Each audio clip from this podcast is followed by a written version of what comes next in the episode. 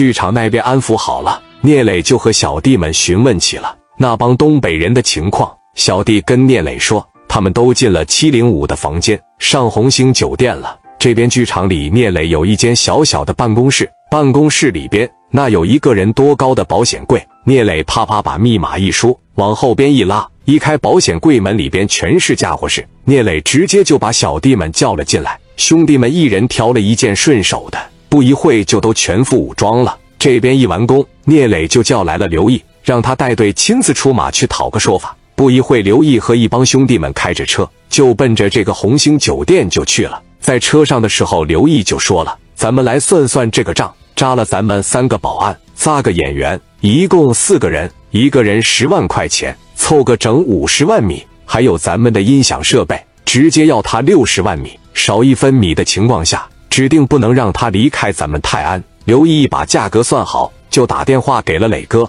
说到：“磊哥，我这边算了算，等咱们过去了，就问他要个六十万米，咱们的损失也就够他赔偿了。”聂磊一听。说到你这六十万是怎么算的？人头和设备你倒是算明白了，但是这个其他的费用呢？那演出没进行下去，你不得给人退票？咱们暂停营业的这几天，咱们的收益也都没了。这些损失不找他找谁？你明白我的意思了吗？这聂磊实在是太精明了，他想法周到，办事也稳当。说实话，不怪人家是大哥。刘毅一听也是恍然大悟，说道：“明白了，哥，还是你想的全乎。”那我直接奔着一百万米要。聂磊脾气本身就暴躁，当下就和刘毅交代了清楚，来了句不给钱就往死里打，这事就这么简单。电话啪的一挂，他领着一帮老弟，这十多个人来到红星酒店，一下车哥几个就把刀子往腰上一别，把五帘子夸的一上膛，二话不说，直接风风火火的就根据情报来到了张志新房间的门口。当时刘毅在七零五门口听了一会。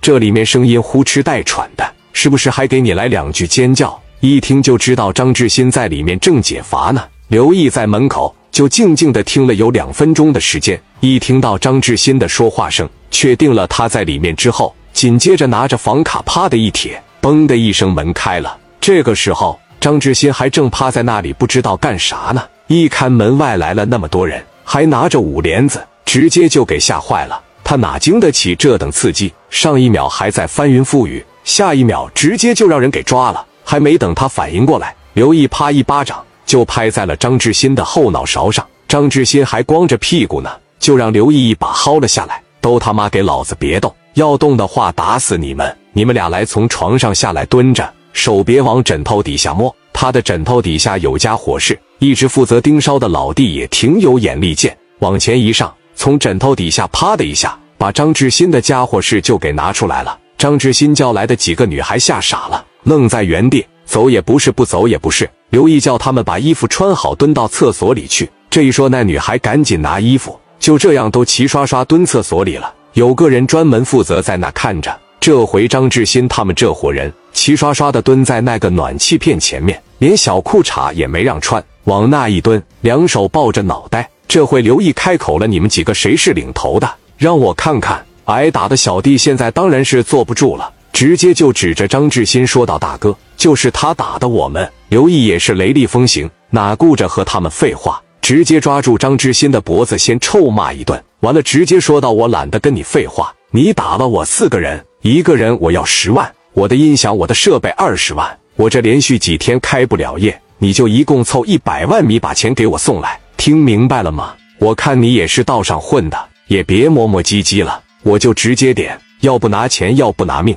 张志新一听要一百万米，哪里会答应？说道：“大哥，这点事不值一百万米吧？您别勒索我啊！”刘毅早知道他要整这一出，也早就想到了对付他的办法。刘毅说道：“你要不打电话，不拿这一百万米的情况下，你反正也光着屁股，小弟弟也暴露在外，直接哐当一脚，想想也非常爽。”下半辈子你就别当男人了。张志新一听，怕了，说道：“有啥事咱好商量，你别整我，我这就打电话。”说完就给自己亲弟弟张志文打了电话。哥打电话怎么了？说话。张志新一听，反倒把电话给了刘毅，说：“大哥，你和我弟弟说吧，我这出事了。他是我亲老弟，他手里边有钱，肯定能给你。”刘毅当时就把电话啪一夺过来，直接就说了：“喂，你是张志新的弟弟张志文是吧？”一听这口气，张志文就寻思不对呀，我的印象里边好像没人敢跟我这么说话。认识我的一般都喊我小地主，